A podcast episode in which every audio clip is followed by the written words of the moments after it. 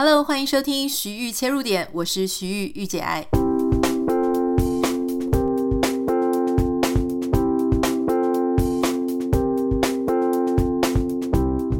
Hello，欢迎收听今天的节目。不知道大家上个礼拜过得怎么样呢？周末有没有去哪里走一走啊？今天的节目想要跟你分享一个我觉得蛮有趣的事情，它听起来有一点点复古。可是因为我自己现在正在做，而且我觉得很不错哈，所以想想要跟大家分享一下。我记得很久以前我们曾经有提过说，大家可以在新年之前，然后写下第二年的关于新年要做的什么事情。那因为只要你写下来，你就会有一个自我激励或者自我鼓励的那种感觉，所以你写下来的愿望，新年新希望，就更可能实现。今天我们要来谈的事情是另外一个，你小时候可能做过，可是你可能现在因为长大啦，因为工作比较繁忙，所以你很久没有在做这件事情了。这件事是什么事呢？就是写日记。然后你可能就想说：“天啊，写日记！小时候可能写日记啊，可能是为了要给妈妈看，或是说因为小时候有偷偷暗恋的对象，或者有很多小心情。”那到我记得到国中还是高中的时候，我们会写周记。那那个周记又感觉是给老师看的，因为老师好像就会想要知道你上个礼拜做什么嘛。其实我以前非常非常讨厌写周记，因为我们老师很喜欢把周记在大家前面念出来，那你就会有感觉，那个周记有点像现在我们看什么 Facebook 贴文。如果你写这个东西是为了要被念出来，或是它有可能被别人看到，有可能被别人听到，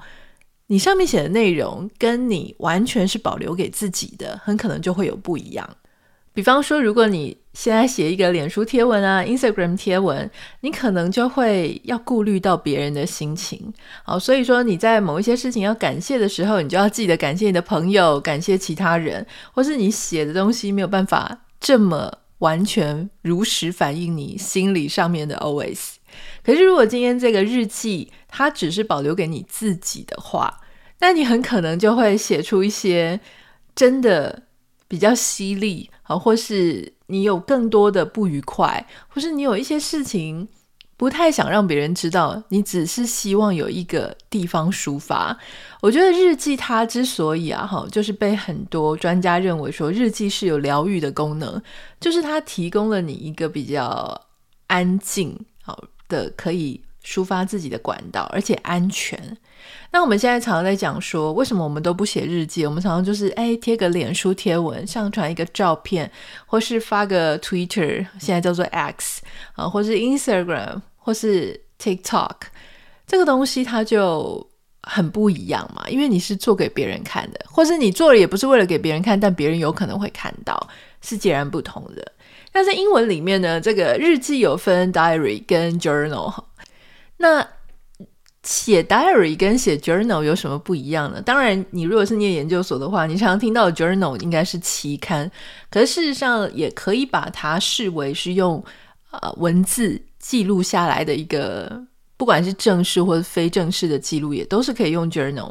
那你说我们写 diary 跟 journaling 写 journal，好，假设 journal 我们也是把它作为一个比较不公开的、比较私人的一个文字记录的话。差别是差在，一般来讲，如果你用英文讲对 diary 的时候，它是其实真的是非常私人的，可能是每日流水账的，可能是完全没有结构的，哈，就是你就是真的是私下非常私人的。但是如果讲到说你是讲 journal 的话，有可能是你会设定特定主题。或是你在行文的时候、写东西的时候，稍微比较有结构一点；或是其实你也可能可以跟别人一起分享你的这个笔记。我们讲，如果是中文的话，一个比较像日记啊，日记比较像那种 diary，好像很私人的。可是我们常常会看到说什么各种什么慢跑笔记啊、美食笔记啊、旅游笔记啊、呃、摄影笔记啊、读书笔记啊，这个东西就比较像刚刚讲的 journal。好。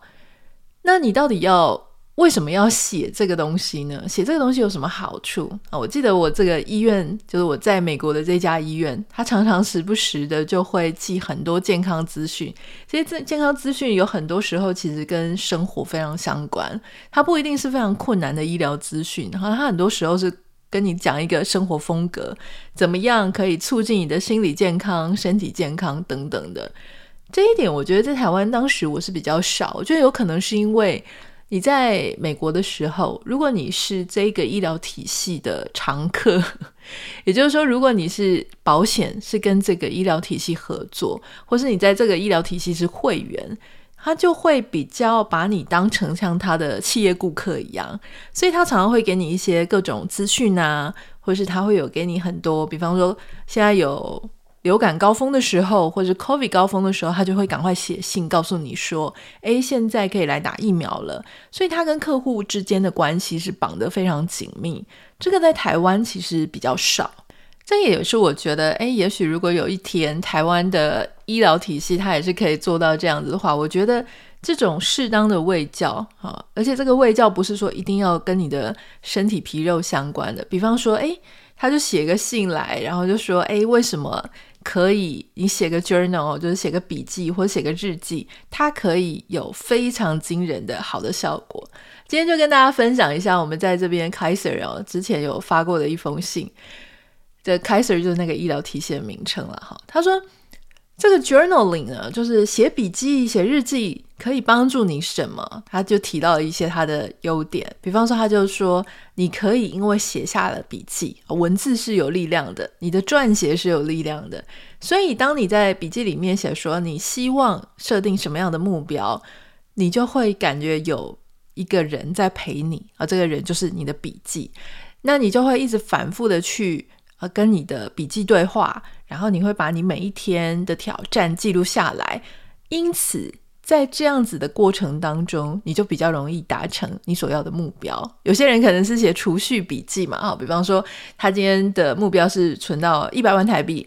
那他可能有一个储蓄笔记，今天累积到多少钱，然后可能明天因为家里有一个，例如说摩托车坏掉啦，水管坏掉啦，所以又花掉了他的一些钱，所以他可能在这个。储蓄的过程当中，这些事情不太好方便在社群媒体上面讲嘛？你就想说，哎，大家都要知道我现在要存多少钱，这个事情很尴尬，而且太 personal 了。所以你可能就可以有一个笔记，它就是像是一个你的朋友或是见证人哈，就是你把你每一天的心情啊，是不是更接近或是更遥远了，跟这个笔记来去倾诉，这个对于达成目标是有帮助的。另外就是它可以帮助你去。啊、，track 就是说怎么讲，就是帮你去追踪，或者帮你去看你有没有你的进度如何，你有没有一些不同的发展或成长。这个东西有可能比较不是短期的，比方说哦，如果我今天只是说我要减肥两公斤，那你可能就不太有什么好 track 它的一个成长。当然了，我觉得两公斤听起来很简单，但是真的做起来好像也蛮困难的。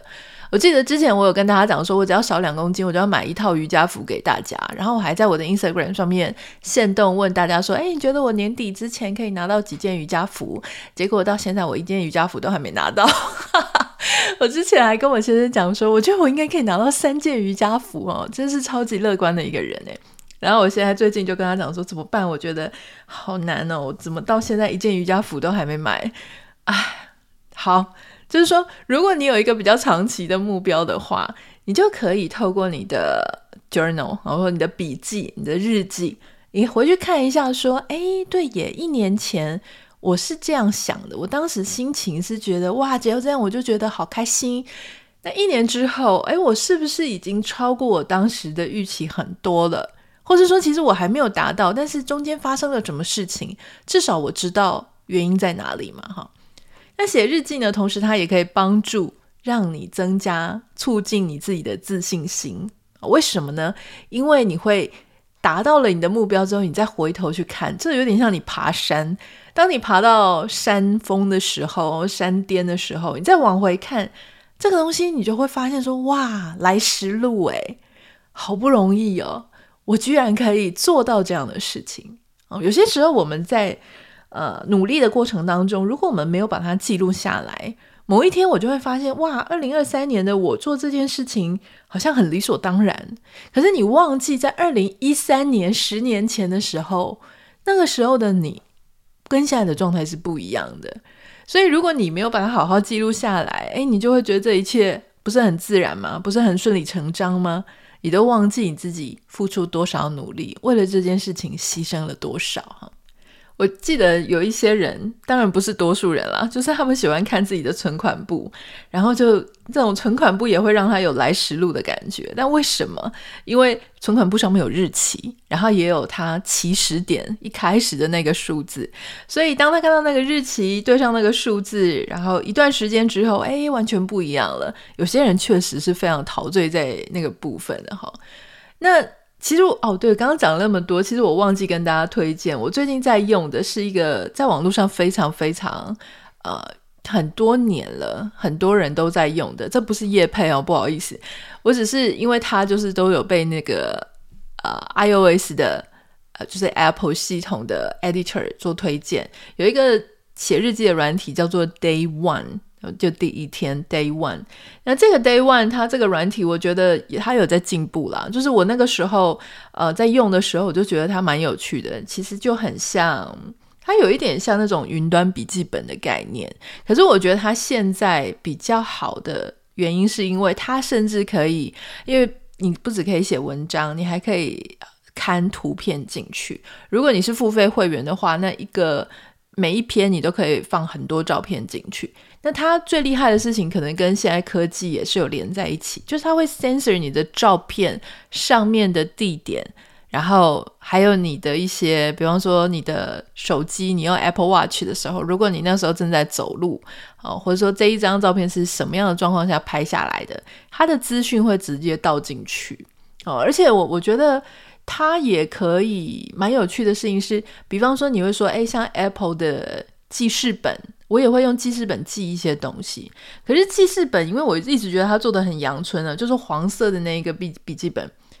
那个做的很阳春，所以我通常用记事本来记一些生活的一些，比方说，呃，一些琐事、杂事，或者一些比较小的事情，那种心情类的，我就觉得应该还是要放到别的应用程式里面。我不太知道你用的是什么程式，你也可以介绍我。但我觉得 Day One 蛮好用的，那你也可以开不止一本。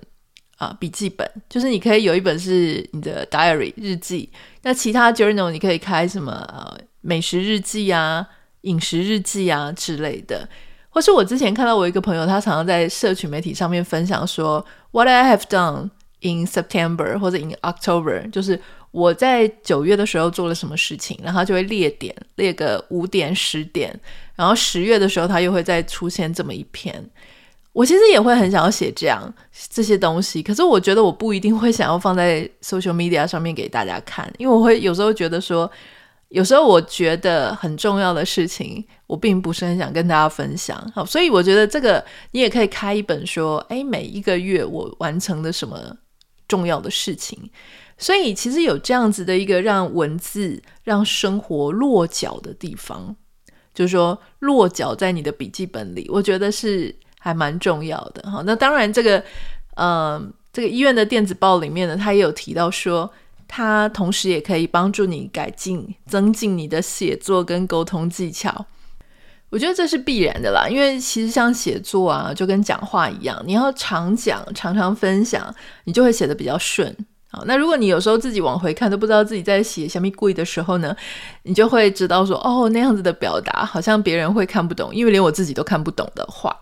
所以，像我现在在写日记的时候，我就会用英文去写，因为大家知道我现在很认真的在练习我的英文嘛，尽量让我自己沉浸在各种阅读英文啊、写作英文啊。但因为平常没有很多机会可以写到英文的文章，哦，以我目前的生活并没有太多机会，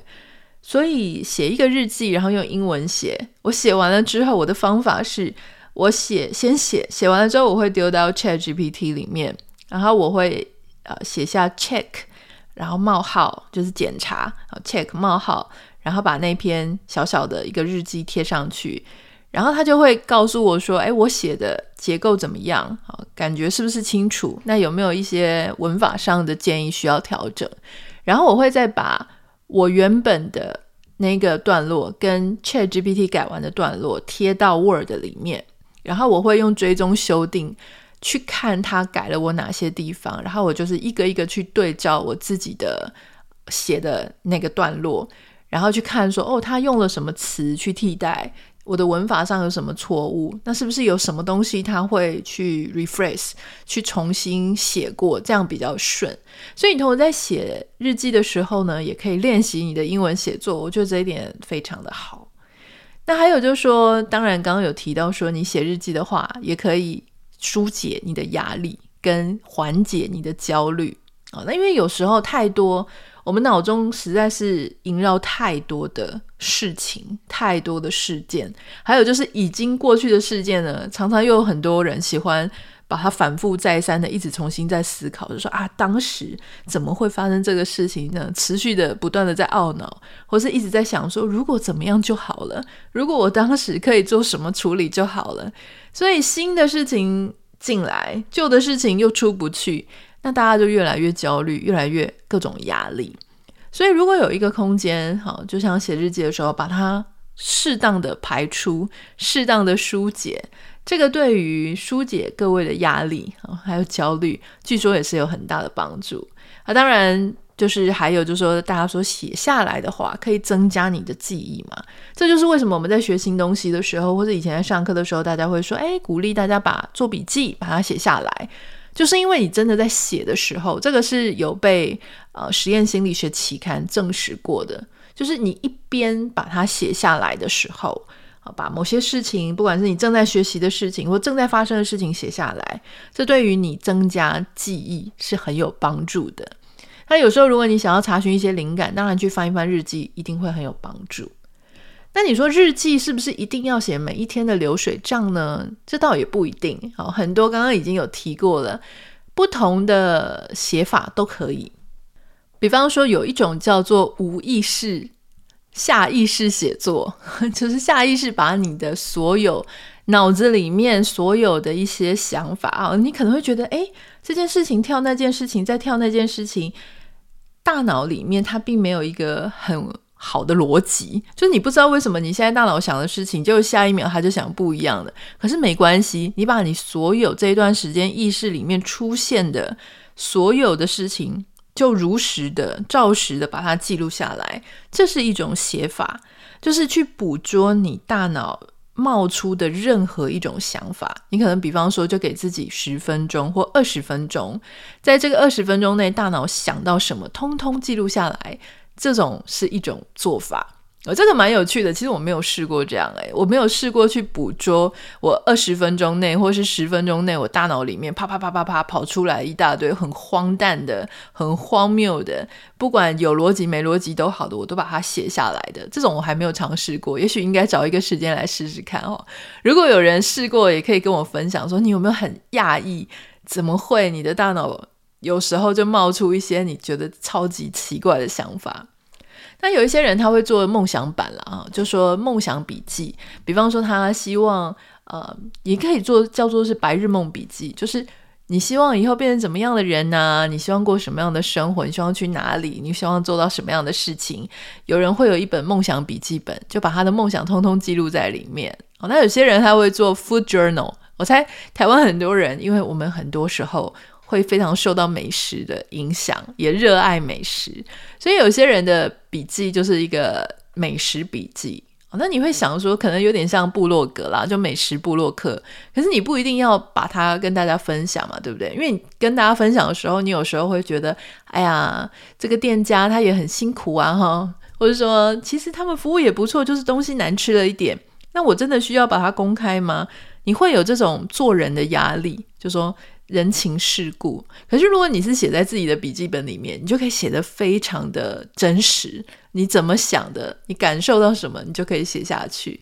那有一些美食评论家，他们确实都会有一本 food journal，就是他会有品酒笔记，或是有品味笔记。那当他在做他的笔记的时候呢，据说他也是非常主观的，就是。可能这一个会让他联想到什么东西、什么气味，或是联想到哪一个类似的品相等等的。所以不太知道说，哎，你会不会也有兴趣来做一个美食的 journal 哈？那你可以就是写下，你不一定要写它的食谱嘛。我觉得写食谱，除非你是很想要重新如法炮制一个，然后再重新复制一个，否则如果你只是吃开心的，你就拍下它的照片，然后写下你觉得嗯，不管一开始你的用词是什么，酸酸甜甜的啦，有一点辣味又很咸，这种其实很。入门的字眼啊，或是你慢慢的诶写久了，你就发现说，诶怎么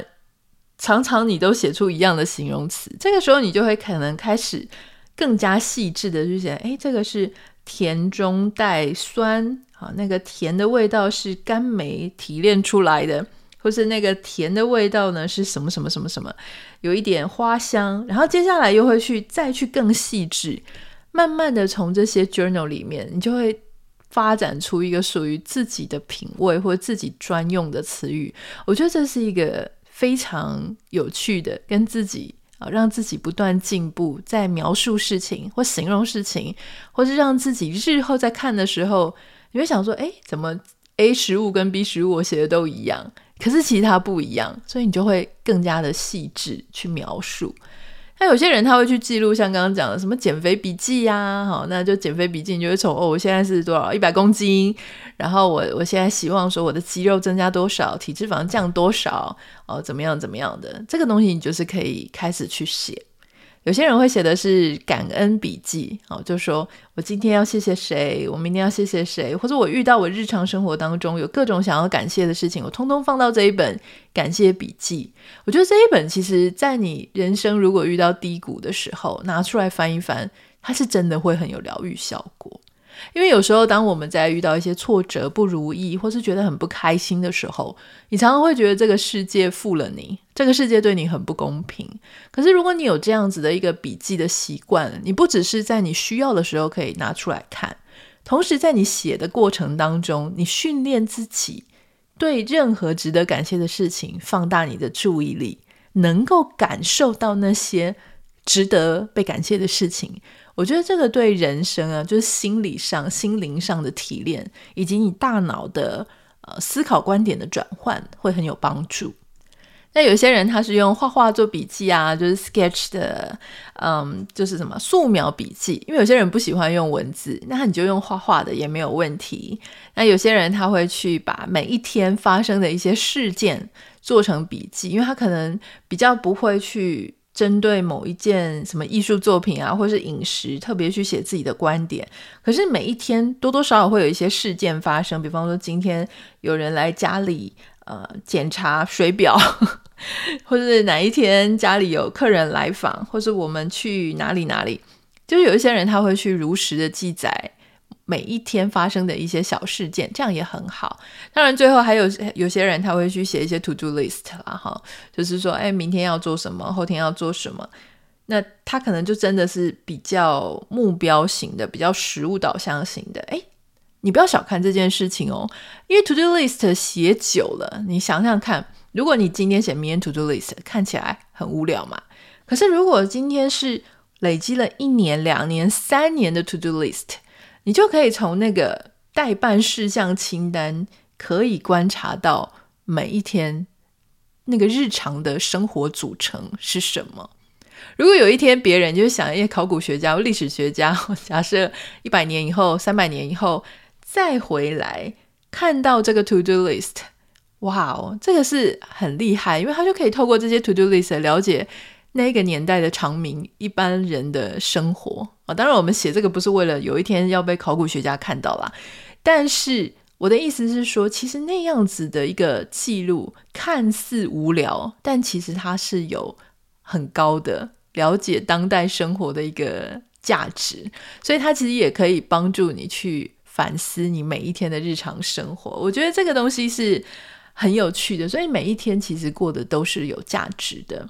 所以欢迎你跟我一起写日记。我现在也是开始在就是写英文的日记啊，然后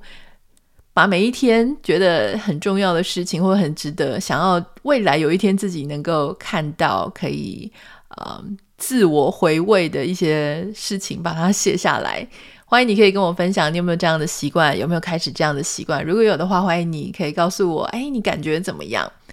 想要私讯我的话，欢迎可以联络我的 Instagram 账号 Anita 点 Writer A N I T A 点 W R I T R。不要忘记帮我们在 Apple Podcast 跟 Spotify 上面按下五颗星，Spotify 上面可以针对单集做留言，也欢迎你的留言哦。那我们就明天见，拜拜。